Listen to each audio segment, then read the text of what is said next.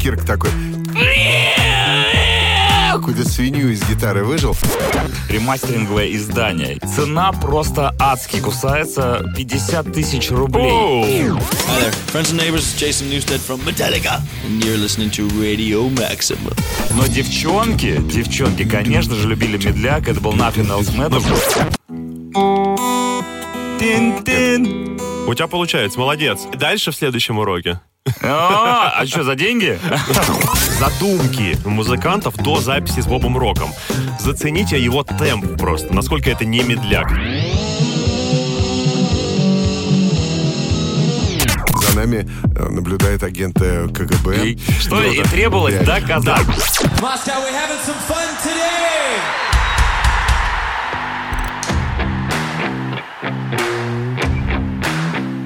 Макси Каст. Если радио, то максимум.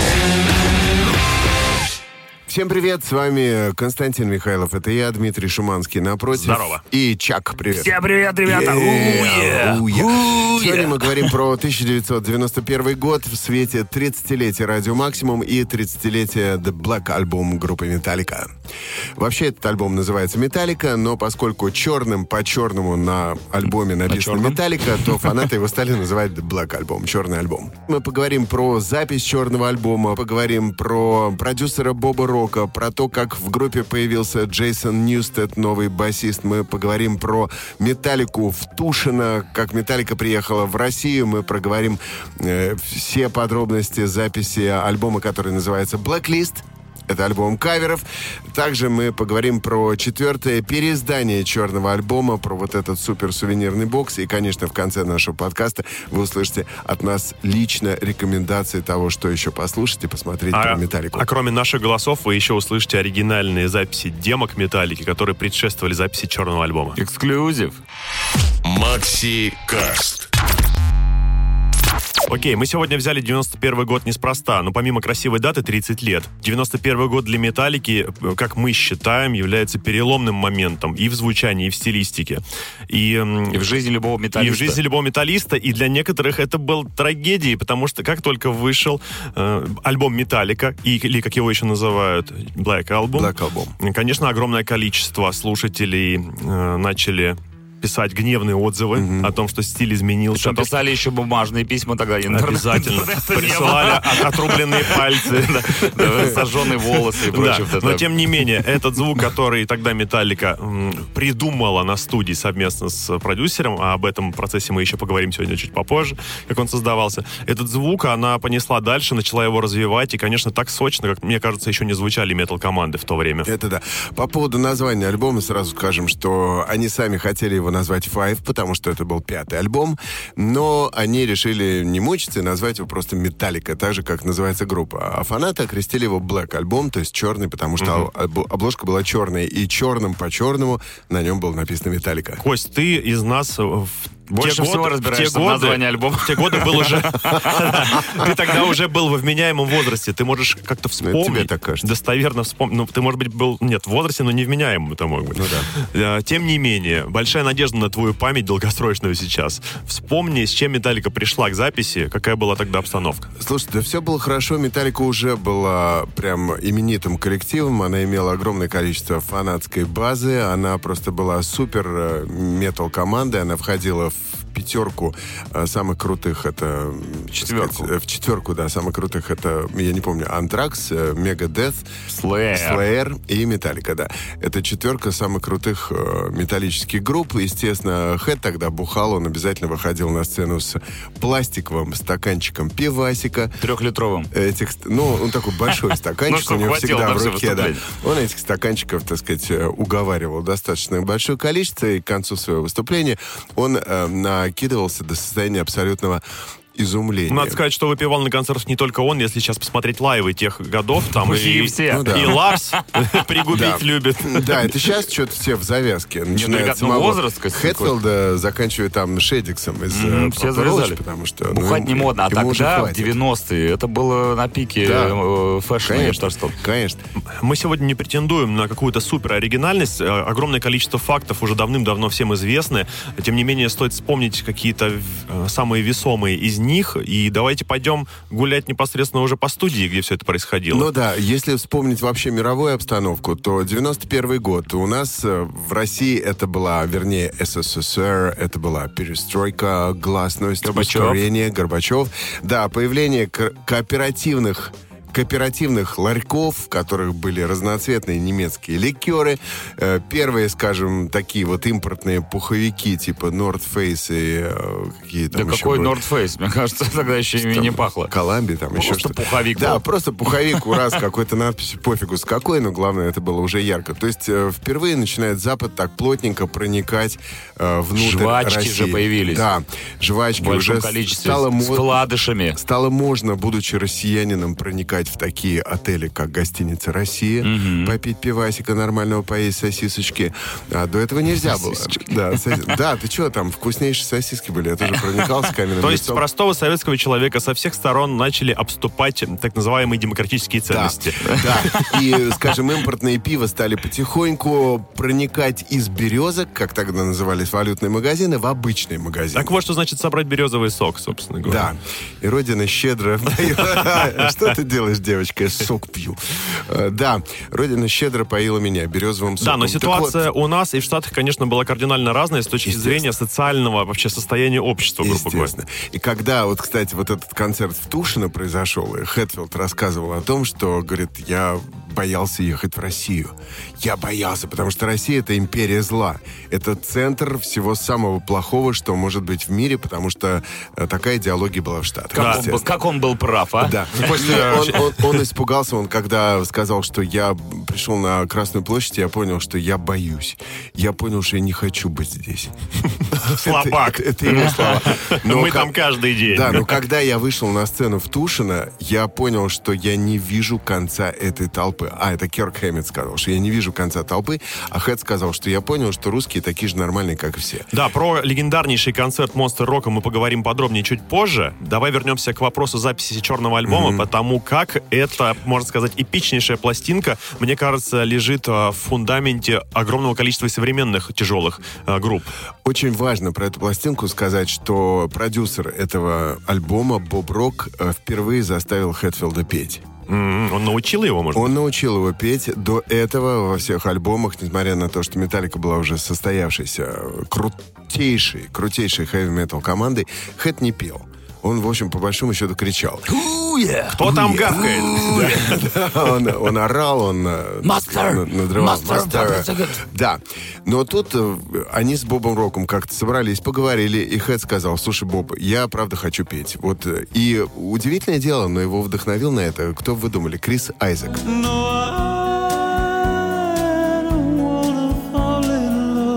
Хорошо, что не Филипп Киркоров. Так вот, э, Хэтфилд сказал, вот Крис Айзек, крутой чувак, я хочу петь так же. Смогу ли я? Боб Рок сказал, да, ты сможешь, если ты возьмешь уроки вокала. И Хэт стал брать уроки вокала. Подожди, неужели ты хочешь сказать, что если ты хочешь петь, ты просто берешь уроки вокала, и ты хорошо поешь? Да. Как все просто и примитивно.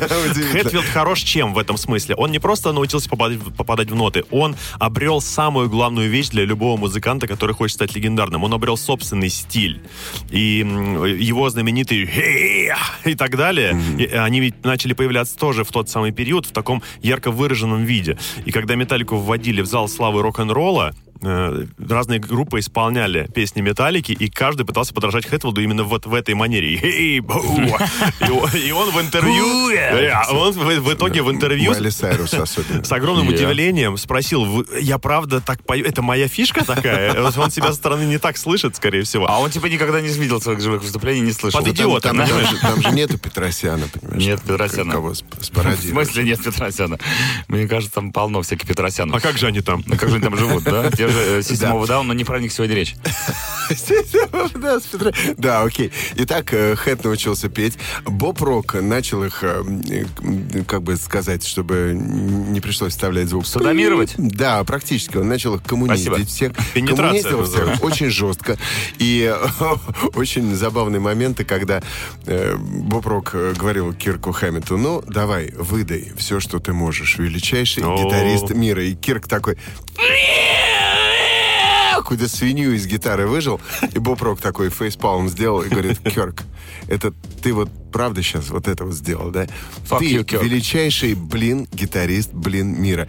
Выйди, зайди нормально и сыграй нормальную партию. Да, очень много критики в адрес э, Кирка Хэммета можно услышать и сейчас, и раньше, и вообще многие, даже в том числе знаменитые блогеры музыкальные, подозревают его в неумении играть на гитаре, но Кёрк здорово лажает, кстати, Да, на лажает сцене он? периодически. Да, в отличие от э, Хэтфилда, который вот на моей памяти не сыграл ни одной фальшивой ноты и не спел ни одной фальшивой ноты. надо признать, что Хэтфилд правда в гитаре вот сейчас это неожиданно для многих будет, но Хэтфилд в гитаре чуть получше, особенно в ритм э, партиях. Но в любом случае, если брать второго гитариста Металлики, то на самом деле он просто даже визуально составляет неотъемлемую часть коллектива. Представьте себе какой-нибудь плакат, где вместо него кто? Юрий Лоза. Да кто угодно, это не то. Это все не Почему то. так смешно? Почему это так смешно? Потому что Лоза умеет играть. а я- Он- а Потому что Лоза не лазает. Я вам больше скажу, мно- многие люди и наши соотечественники представляли себя на месте Кирка Хэммета, когда, Когда э, были детьми, когда были детьми. и пародировали музыкальные Ну, группы. Конечно, конечно. Ведь кто, кто не умеет играть песни с Album Metallica? Да, никто не умеет, кроме меня. Кстати, я предлагаю сегодня кого-то из вас научить это сделать. Слушай, я с тобой мечтал. Я просто вспоминаю, как в школе, в школе, я как познакомился с альбомом Металлики, Металлика, он же Black Album. Э, все мои одноклассники, одноклассницы, что самое обидное, умели играть на гитаре. И мы там собирались где-то либо возле школы, либо в подъезде. И, конечно же, главным хитом, помимо «Сектора газа», группы кино и так далее, была, естественно, метла. И что они умели играть? Они играли либо Enter Sandman, но это те, кто... по- по- Это по- сложно. но, но, дев- но девчонки, девчонки, конечно же, любили медляк. Это был Nothing Else Matters. Но знаешь, почему все играли Nathan Matters? Потому Почему? что для того, чтобы играть вступление, нужна только одна рука, а второй ты делаешь все, что А, угодно. точно, там же струны открытые. Да, Просто скрытые струны. Это идеальная, э, то есть песня для любого гитариста, который хочет с помощью игры на гитаре закадрить девчонку, то есть одной ты рукой наигрываешь на второй ты щелкаешь ее за грудь. Да, причем даже если Браво. лишился руки, то ничего страшного. Да, возвращаясь к записи черного альбома, давайте посмотрим на то, как это происходит технически. Возвращаемся в студию, представляем себя там, прямо вместе с э, пацанами из Металлики, вместе с Бобом Роком, и видим, что, о чудо, группа пишется сразу же, одновременно. То есть все музыканты находятся в одной единой комнате, там у них на полную выкручены все необходимые ручки, стоят микрофоны, и они фигачат альбом, э, собственно, Black Album, он же Металлика, в чистом виде, э, в живой звук, э, и пишутся одновременно. Это нестандартно, потому что обычно производство треков, конечно же, предполагает некую ступенчатость. Сначала пишется барабанщик, потом на него сверху бас, и дальше делайте, что хотите. Конструктор некий, да, такой? Именно. Зато им после этого было дико легко сразу его играть на сцене. потому конечно, это все в студии уже было. Вместе, действительно. И Боб Рок их реально шпынял невероятно. Помню фильм как раз «Some Kind of Monster», где э, как раз и э, есть кусок, где Хэтфилд такой стоит около студии, смотрит, и Боб Рок вылезает, Джеймс fucking Хэтфилд. What you doing here? Он говорит, я типа смотрю на природу, вдохновляюсь. Какой говорит, нахрен природа? Пошел. обратно, типа, давай быстро в студию, продолжаем работать. А он просто тупо стоит, прокрастинирует. Вспоминается Лелик из э, легендарной советской комедии надо? «Будь тебе и какао с чаем», а сейчас пишем альбом. Не, ну знаешь, это Боб давай. Рок же э, крутой чувак, он же до этого работал с Mötley Crüe, а все, кто знает Mötley Crüe, и смотрел, например, фильм «Грязь» с ними, Кто знает Mötley Crüe, тот в цирке не смеется. цирк не смеется, потому что это цирк, на выезде, что творили Mötley Crüe. Я просто себе даже боюсь представить, что происходило в студии звук- звукозаписи при записи того же вот альбома «Dr. Feelgood», который записал Боб Рок. И, собственно говоря, э, после этого Металлика и захотели работать Да, с да. Боб Они- из- им самим не нравится, не нравилось творчество Мотли Крю, как и мне, например, творчество Мотли Крю чисто музыкально, оно не импонирует. Я не фанат их песен. Там, э, Ну, Dirt неплохо. Но Dirt, просто- это уже там переработанная версия после выхода фильма мне понравилась. А сами по себе они, ну, ну, ну такой себе. Но как Но он они сделал просто звук... потенциал это- вот именно звука Да. увидели в Бобби Роке. Он же еще с Сэра Смит, по-моему, работал с Боном Бон Джови, да. Так смотрите, получается как. Металлика в 91 году полностью практически закрыла портал в лосиново-кудрявое царство мотликрюшных банд. А ведь могли бы сейчас, до сих пор. Лосиный рок, как- знаешь, Как ну, Стил Пентер вот он. Или Мадонна. Причем, фестиваль надо делать на Лосином острове. Лосиного Это абсолютно right. Ну, еще про запись стоит упомянуть, что там, конечно, помимо того, что Боб Рок всех дрючил, там были свои интрижки внутри. Я, например, опять с трудом слышу бас э, на этом альбоме. А, слушай, Бас Ньюстеда, да, там такая история, когда трагически погиб эм, как раз Клифф Бертон, Э, автобус перевернулся. тур- Басист-виртуоз. туровый. Да, басист-виртуоз, который, кстати, подсадил Металлику на, скажем, культурный пласт. Он заставил, э, ну не то, что заставил, вдохновил их читать. Они стали читать классическую литературу. Это отразилось на текстах. Также Клифф Бертон э, слушал классическую музыку. Он вообще был любимцем группы. Автобус перевернулся, он был не пристегнут, его автобусом перевернутым его немножко выбросило из окна и буквально э, перерубило пополам.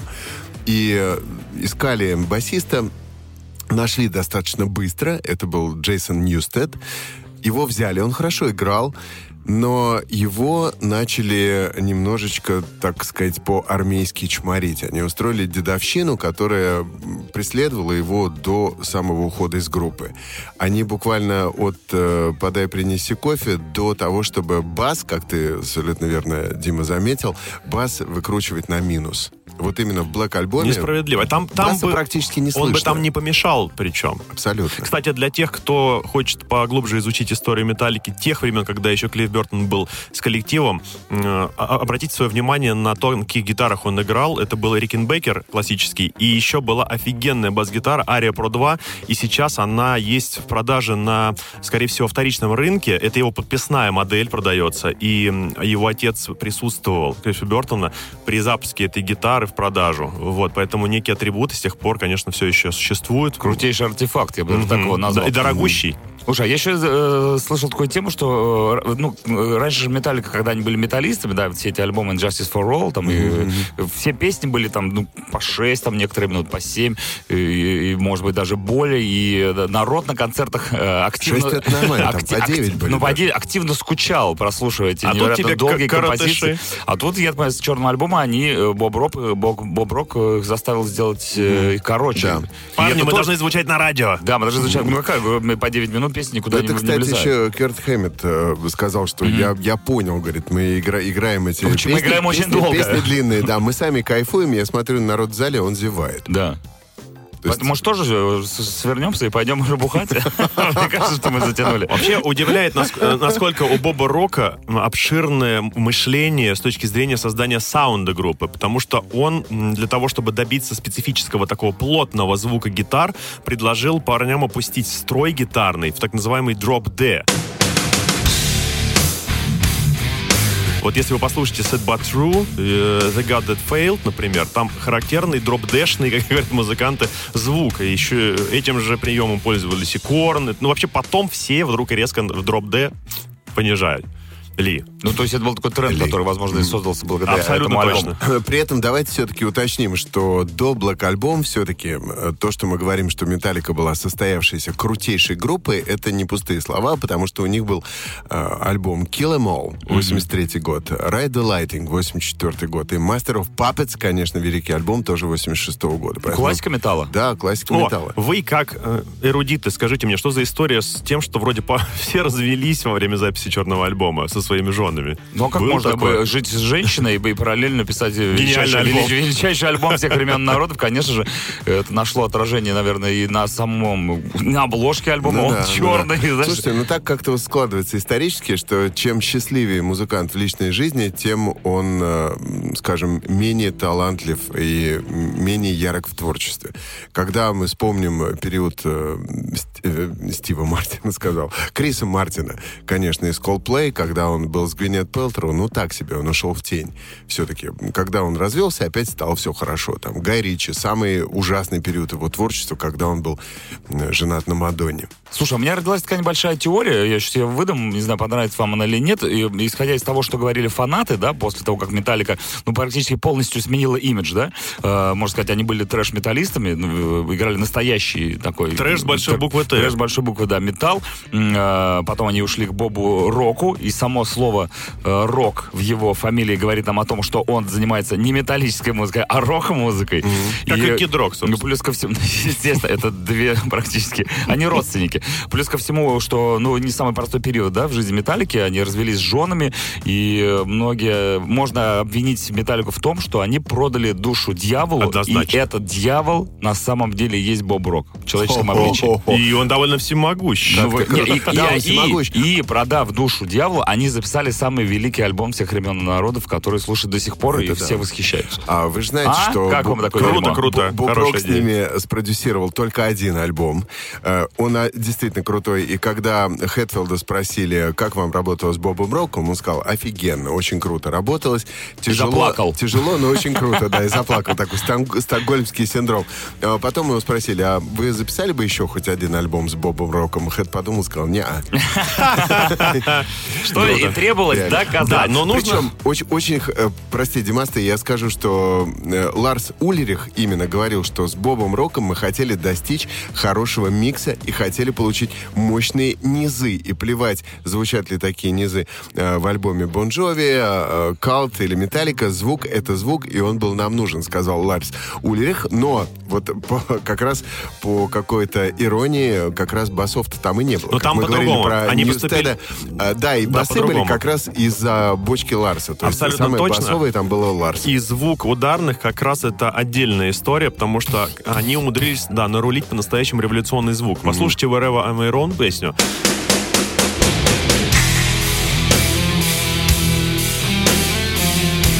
Излишне мощные барабаны сейчас кажутся. То есть они из микса не просто выпирают, это основной инструмент в группе практически. И кликовая бочка, которая появилась как раз тогда тоже при записи этого альбома, потом использовалась огромным количеством альтернативных групп. Но больше интересно то, что ребята принесли на кассетах в качестве демок Бобу Року до записи. К счастью, эта информация обнародована. У нас есть и э, рифы, которые Хэтфилд э, придумывал, и Кирк Хаммет.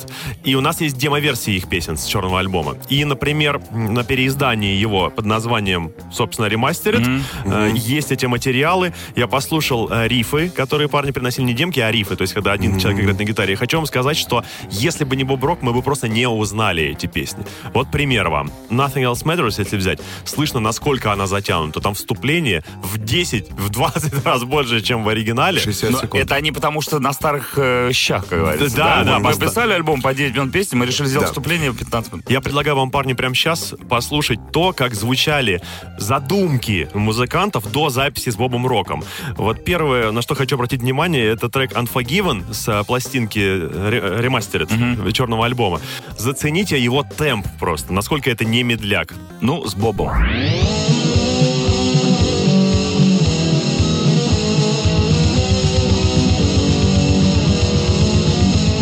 Можно сказать, что песня получилась слава Бобу. Да.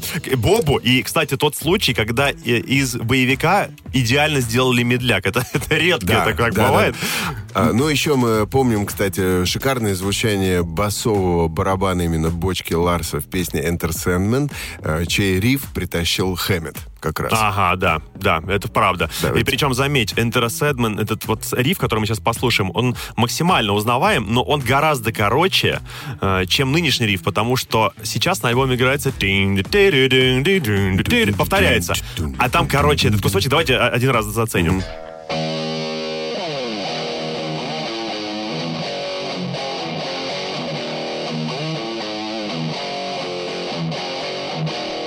Ну и, конечно, нельзя не вспомнить э, ту самую классическую Nothing Else Matters. Огромное вступление на концертах, просто на вступлении Nothing Else Matters э, Хэтфилд уходит менять гитару, Точно. там, про- промакивать лоб, там, пить воду. А один э, Хэммет э, вступает, и через 40 секунд к нему присоединяется уже отдохнувший за 40 секунд И Хэтфилд. это, я тебе хочу сказать, уже урезанная версия, потому что там на делюксовой версии этого ремастера как раз-таки есть риф, который изначально они придумали, он еще длиннее. Тут вступление длиннее, на самом деле. Слушайте, но помним, что Хэтфилд написал текст этой песни Nothing Else Matters, и он показался ему настолько лирическим, что он стеснялся этого текста очень долгое время. Я мужик, И, я не должен да, я мужик, я металлист. Что это дерьмо? Что это такое? Он Ларсу вообще показал это так, стесняясь немного. Ларс сказал, слушай, чувак, это хит, надо делать. Зацените еще вот этот маленький отрывок Wherever I'm a Rom. Это тоже риф, который притащил Джеймс Хэтфилд, насколько он отличается по темпу от нынешней версии.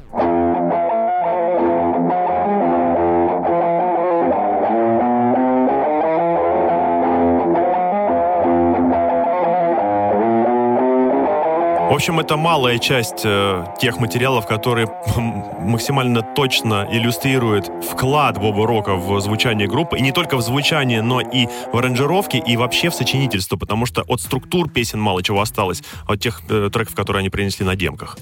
Если вам, кстати, интересно, вот все вот эти истории, демо-записи, рифы и так далее, у Металлики в честь как раз юбилея э, альбома 30-летнего Black Album вышло ремастеринговое издание. И оно продается, и в интернете можно купить, и, да и где-то, наверное, в аудиомагазинах тоже. Я вот нашел в интернете. Цена просто адски кусается. 50 тысяч рублей. Оу. 50, Ну ладно, слушай, мать вашу, тысяч рублей. Это, это надо... надо, надо Я зна- продам надо- дешевле, сказал Надо гость. знать, где, где искать. Подожди, потому что а- я, я сегодня ночью заказал своей жене Серьезно? на Новый год, да. Заказал ей на сайте Металлика прямо. Гораздо дешевле, за пятнашку примерно. То есть это 300 баксов. А что входит в набор? Сейчас, сейчас расскажу, Почему ребят. полтинник? А, или ты знаешь, всего у меня там. есть список, ребят. Я, Давай, я, перечисли. я Там подготовился. куча компактов, Ну, куча я, я винилов, просто там пытался просто понять, всё стоит ли там. оно того Это или нет. мне огромная кажется, черная коробка. Огромная черная коробка, в которой э, вам достается, сейчас скажу, значит, во-первых, 6 виниловых пластинок. Неплохо. Это уже неплохое начало. Размер пластинок 12. Я понимаю, что это дюймы или как там у них? Ну, как пицца, 30 это, 30 сантиметров. 6 пиц достается за эти деньги. Также э, в, в этом наборе э, 14 компакт-дисков, 6 DVD, включая, конечно, ремастер- ремастер- рема- рем- как называется? Ремастер- ремастеренный альбом, э, демо-миксы вот с этими рифами, со всеми историями, э, всяческие разные интервью и так далее с участниками группы, альтернативные версии песен, концертные выступления, интервью, опять же таки, с участниками, 4 ламинированных туровых бейджа со шнурками, О, видимо, с каких-то олдскульных концертов и так далее, 3 медиатора.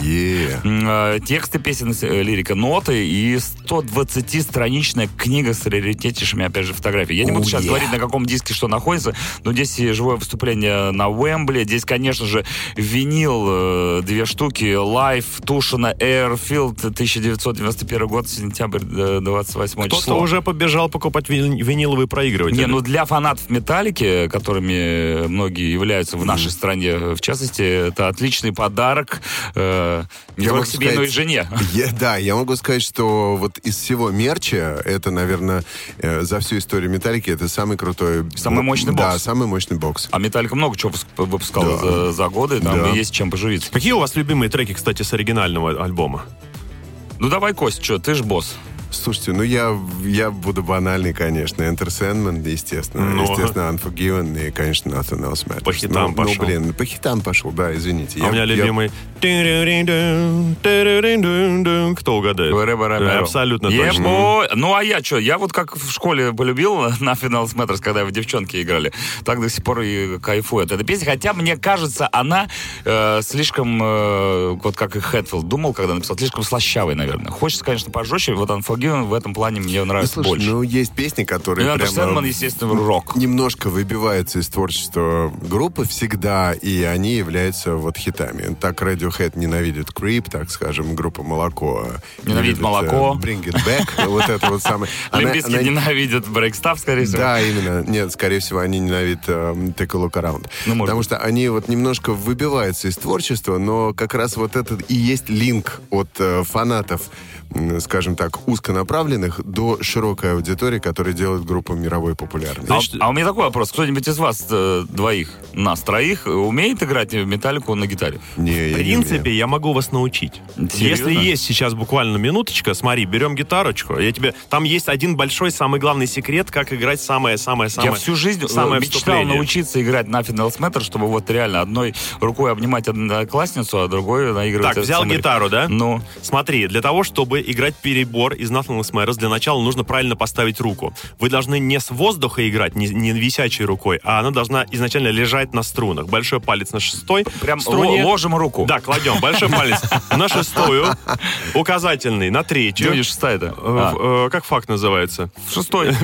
Шестой палец. Средний палец на вторую струну и безымянный на первую. Подожди, это называется перебор же, правильно? Да, и пальцы у вас лежат на струнах. арпеджио. Не висят над ними. Это у вас там арпеджио. Арпеджио это. Начиная Но- с самой толстой струны. Возвращаемся на тех Это же. называется обратный арпеджио. И закольцовываем. Тин-тин. У тебя получается, молодец. ты- А дальше в следующем уроке. А а что, за деньги? Да я попробую. Блин, классно. Я, вот знаете, э, а как, вы считаете, ребята, у меня такой вопрос чисто мужской, раз мы в такой мужской компании прекрасно собрались. Если я сейчас, в 2021 году, научусь таки играть Nothing Else, э, Matters на гитаре, буду ли я иметь успех у женщин? Однозначно. Ну, ты будешь, Однозначно нет. ты будешь иметь ус- успех у своих... Я хотел сказать, у сверстниц. Костя поднял руку просто. Я встать попробовал. Ну, то есть, э, реально, да, я приду, скажу, «Де- э, детка, can you hear this? Слушай, ну звучит же, согласись. Ну-ка скажи еще раз. Эй, детка, знаешь, что это за песня? Нет. Ну и дура. Это ну и дура. Костян, молодец. Спасибо. Молодец, очень круто. Все, буду тренироваться. Давай. Давай обратно. Итак, друзья, стоит еще раз э, вспомнить то, что вот этот самый бокс, подарок, э, ремастеринг Black альбома содержит в себе кучу разного материала, и винилов, и компакт-дисков, и медиаторов, и всяких альбомов, и даже бэджиков, и даже винила с лайвом концертов Тушина 91 года. Ну, пожалуй, для меня, я посмотрел весь этот бокс, я понимаю, что там есть всякие эксклюзивные штукенции для фанатов Металлика, но мне кажется, что здесь самое вот крутое, это вот именно винил с лайвом э, в Тушино 91 года. Я там не был, я слышал только какие-то сумасшедшие Я тоже истории от бывалых. Э, У меня есть друзья, которые там, Там были, еще ну, им было по там 9 были же. лет, они такие, да, я был Тушино, но ничего не видел. Да, это был э, просто зверский набор команд. И Миллион человек. Очень интересно, как тогда... воспри- Лужков на вертолете. Да, тогда, интересно, как, как тогда слушатель воспринимал все происходящее. Я недавно беседовал с э, одним из участников группы Слот, Же его зовут? с Кэшем. Э, Он был на этом концерте лично э, в тот Ему момент. 50 уже почти. Да, и я ему говорю, я говорю, Кэш, ну как, как тебе звук вообще? на- Он говорит, какой шоу звук шуманский? Ты что, там металлика на сцене, нафиг мне этот нужен звук вообще? То есть по-другому все это смотрелось, это в комплексе, понимаешь, американец Конечно. приехал. Не, ну там уже так- такой набор еще групп, помимо этого всего. А сами Металлика, повторю, говорят, что вот Кир Хэммет говорит, я когда вышел на сцену, я не увидел конца толпы. То есть это, это вот э, абсолютно людское поле было. А сам Хэтфилд говорил, мне было дико страшно приезжать в Россию, потому что это была империя зла, это был сгусток всего самого, самого такого мрачного вообще в мире, по крайней мере, и по иде- идеологии. Да что там говорить, вообще это так и было.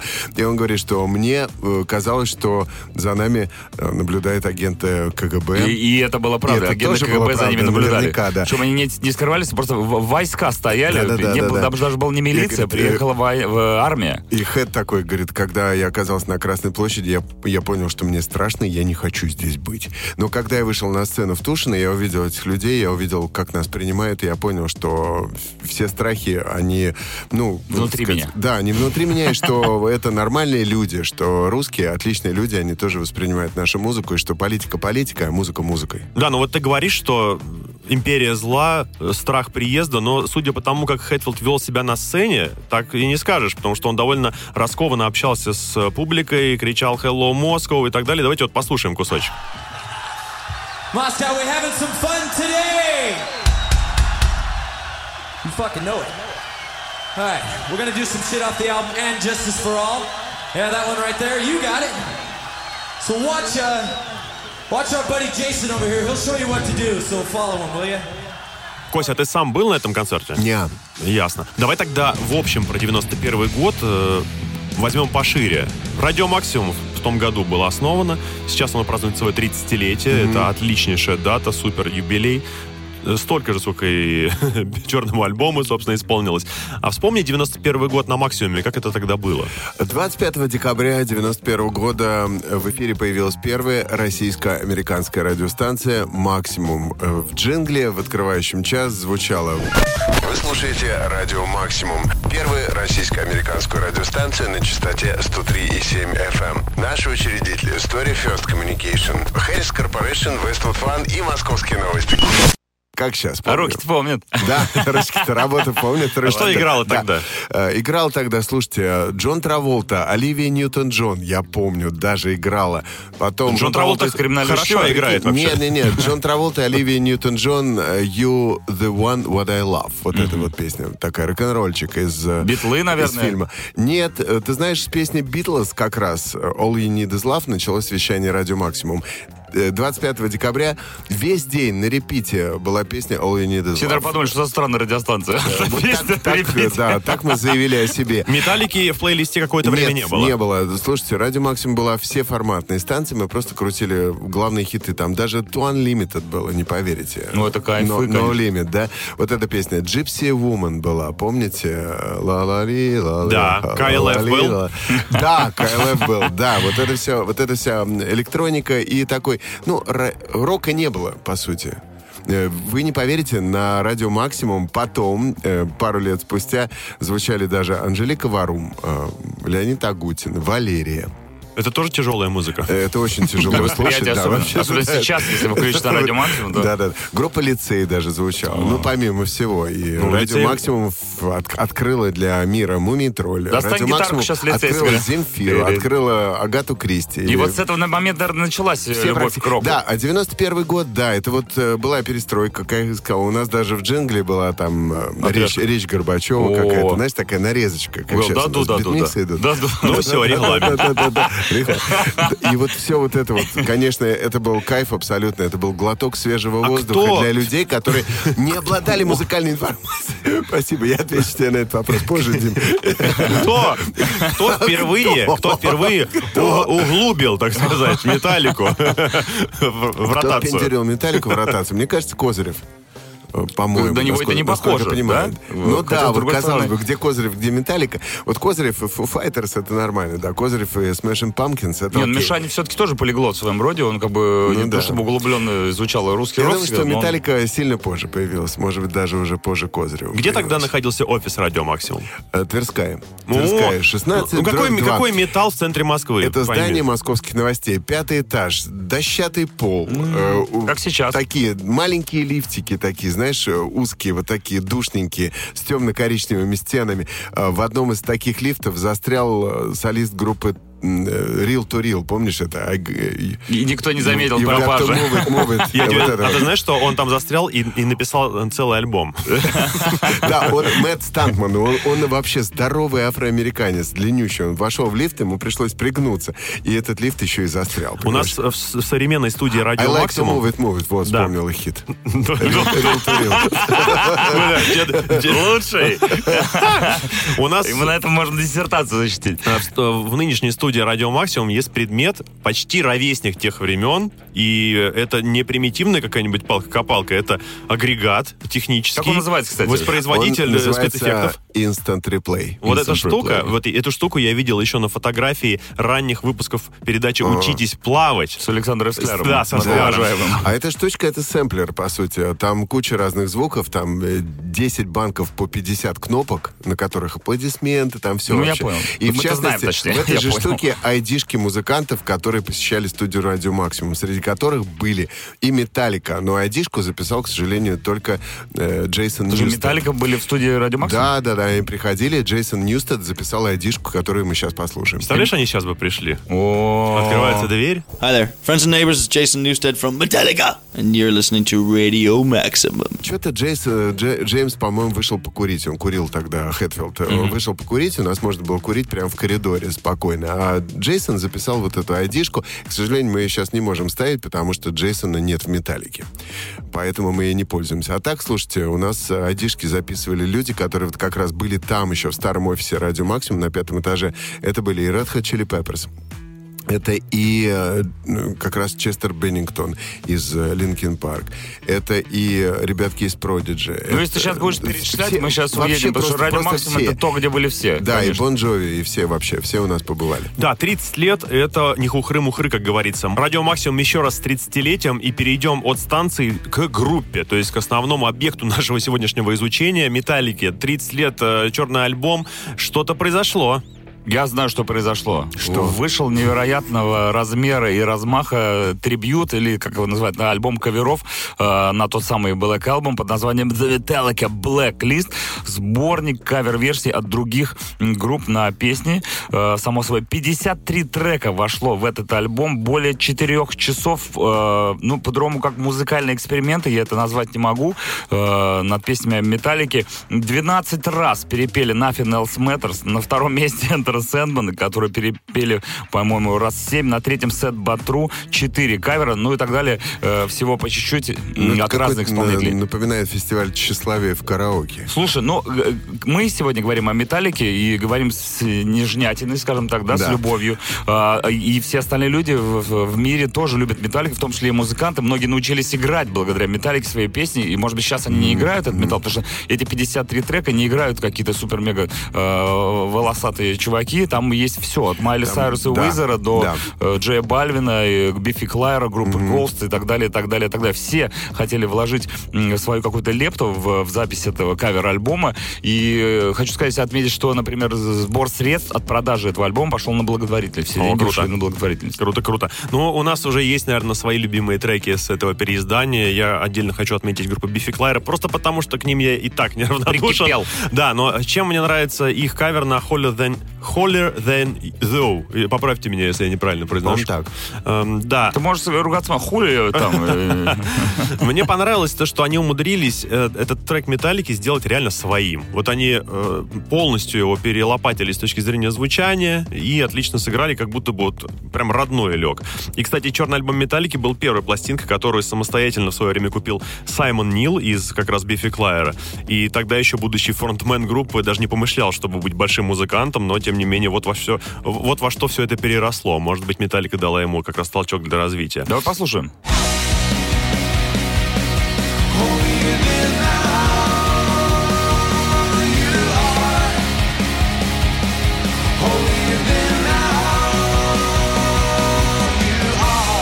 Это, кстати, не единственный трек, который э, Биффи Клайера делали, еще будучи в молодости. Как раз э, Саймон Нил из, из этой группы выучил вступление из Nothing Else Matters. Это было первое вообще риф, который он выучил на гитаре в принципе.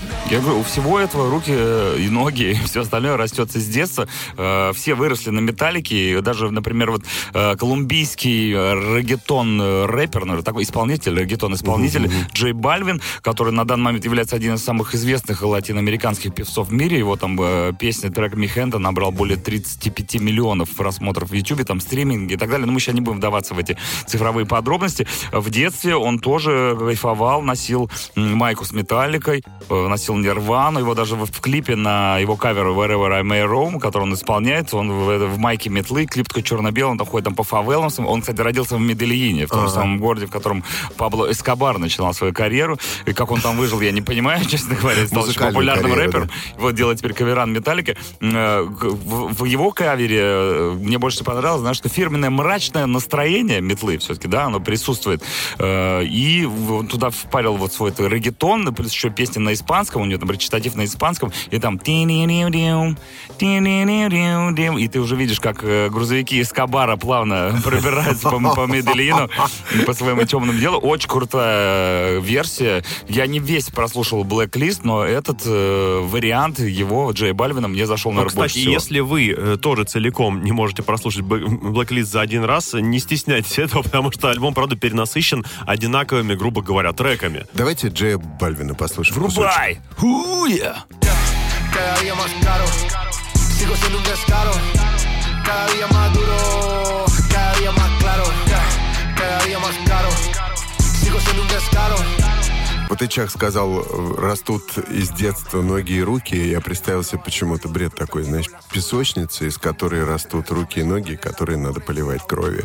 Кстати, Мари Сайрус, э, удивительное дело, тоже как-то вот... э, Я не фанат этой певицы, тем более вот этих ее Она ужимок, спорная. Там, язык показывала все время в начале Чё она только карьеры. не делала? Чё она только не делала? Она хороший вокалист. чё она Где только её не язык только не понимаешь? побывал Да, за всю длинную Но карьеру. удивительное дело, вот в песне, м, вот на этом Black, э, Black листе альбоме неплохо. Она, мне кажется, что Знаешь, она хорошо. потрясающе спела. Давайте Это очень круто.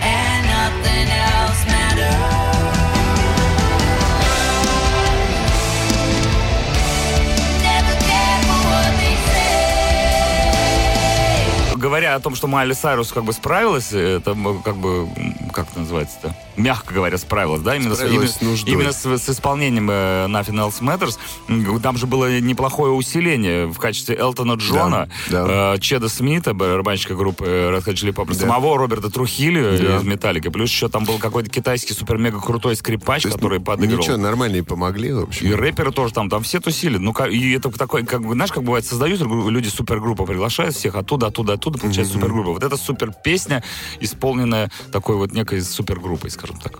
Ну и как бы по-другому. Кстати, а вы Как смогли уже для себя принять внутренне Трухилю как од- одного из участников Я, Металлики? да, Конечно. полностью. Особенно после исполнения э, песни группы кино на московских Я, концертах. я могу сказать, что для меня сейчас Трухилио, он гораздо, не знаю, более крут как басист, чем, э, да простит меня, покойный Клифф и Клифф, и чем Джейсон даже. Ньюстед. Школа Ози дает о себе Прям, знать. да, он, он- Трухилио очень крут. А эти прекрасные косы.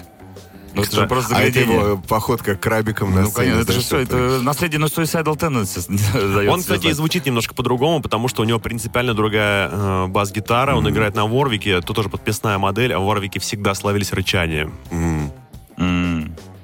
Че знал, че знал, блин, что рассказал. Ребятки, мы заканчиваем наш подкаст. Мы, естественно, еще запишем обязательно подкаст про Металлику. Мы мечтаем вырвать сюда в студию людей, которые организовывали концерты Металлики, э, сделать с ними интервью. Может быть, мы с кем-то из Металлики созвонимся вдруг, может Это быть, с было бы продюсерами. супер круто. Это было бы здорово. И обязательно будем держать вас в курсе, друзья, на этой же платформе. Смотрите, ищите наши новые подкасты. Будьте тоже в курсе всего. Э, И от себя хотим порекомендовать другие подкасты и материалы. Я могу порекомендовать э, фильм, который называется «Some Kind of Monster», где в полной мере блистает продюсер Боб Рок, и вы увидите его отношения с группой «Металлика». Кстати, в этом фильме есть тот самый момент легендарный, когда группа «Металлика» закончила свое существование на год буквально, когда Джеймс Хэтфилд просто хлопнул дверью и вышел из студии. А И- на этом фильм заканчивается или он потом Нет, дальше? он потом продолжается. Там очень интересно, когда э, вот эти трое оставшихся, вернее двое, когда Ньюстед тоже от них Ну ты не ушел. спойлери, смотри, Кость, порекомендовал, сейчас ты будет рассказывать, Нет, спойлер, просто коротенький кусок, когда Ларс и Керк приходят на концерт группы Джейсона Ньюстеда, когда он ушел из Металлики, вернее, Хэтфилд его ушел, потому что не дал ему совмещать работу в двух группах. Ньюстед сказал, у меня есть еще проект, Хэтфилд там разреши, типа, а Хэтфилд нет, либо Металлика, либо ничего. И э, Ньюстед ушел, и после этого ушел Хэтфилд, и Ларс э, с Керком приходят на концерт Ньюстеда, и такие стоят, смотрят и говорят, блин, у него есть концерты, а у нас нету, блин. Такой, то есть, понимаешь, момент, когда металлики нету. И вот этот момент есть в фильме, который называется «Some Kind of Monster». Посмотреть обязательно. Плюс к этому на Амазоне вышел подкаст, такой здоровенный подкаст, там тоже про 40 минут, по-моему, выпуски с интервьюхами, именно посвященные целиком выпуску Black Album. Ну там прямо ребята сами общаются. Да, и они сами там и интервью, Ульрих, и и, так далее. Боб Рок там есть, и все они говорят. Проблема есть в том, что не все знают английский язык. Возможно, мы, да, э, ребята с радио Максимум, возьмем на себя ответственность и переведем все это и как-нибудь вам выдадим э, в каком-нибудь формате тоже либо подкаста, либо, может быть, даже в эфире. Короче, следите за анонсом. Да, еще всем советую э, тем, кто не, не был свидетелем э, того тушинского безобразия под названием «Монстры рока», просто заходите в YouTube, набираете «Монстры рока», прям по-русски, и видите два фантастических фильма. Один фильм как раз записан в те времена, он длится чуть больше часа, называется «Монстр рока 91», там все выступления всех групп, которые там были. Начинается все просто мощнейшее и заканчивается также красный флаг на весь экран. И второй фильм, посвященный... Гимн играет, Эндерсон? Конечно. И второй фильм, который посвящен этому же концерту, это фильм Первого канала. Называется «Монстры рока в Тушино 30 лет спустя». Э, именно под этим названием он тоже на Ютубе лежит. Вот исходя из этих двух фильмов, можно составить полнейшую картину того, что происходило тогда. Особенно рекомендую вглядываться в зрителей. Посмотрите, как наши с вами соотечественники выглядели в те годы. Я думаю, что там приятного мало. Но в любом случае, э, классная история. Но мы еще вернемся к медальке 91 года в нашем, возможно, следующем выпуске, да? Есть же у нас такой планчик. Что, от себя не могу ничего добавить. Вы все разобрали, подлецы. Просто вам, я вам просто всем посоветую, во-первых, послушать, давайте уж скажем, целиком Blacklist, кавера, трибьюты. Во-первых, вы э, услышите что-то новое для себя и переосмыслите, возможно, треки металлики, которые вы давно слышали, они откроются вам с другой какой-то неведомой стороны. Плюс вы для себя, возможно, откроете новых артистов. Это тоже, тоже очень важно, потому что знакомиться с новыми именами, даже таким способом, да, многие группы э, вышли, попали на Олимп музыкальный благодаря именно каверам. И там, я уверен, что есть группы, которые вам понравятся по своему звучанию, вы начнете слушать их музыку и будете не только восхищаться металликой, но и их творчеством. Ну вот и- такая рекомендация. Black альбом тоже переслушайте. Я думаю, что не лишним будет просто басы на максимум. И научитесь, в конце концов, играть на финал на гитаре. Спасибо за то, что слушали, Спасибо. мальчики, девочки. Мы с вами были Виджей Диджей Чак, Дмитрий Шуманский Всем пока. Константин Михайлов. Пока! Макси Каст. Если радио, то максимум.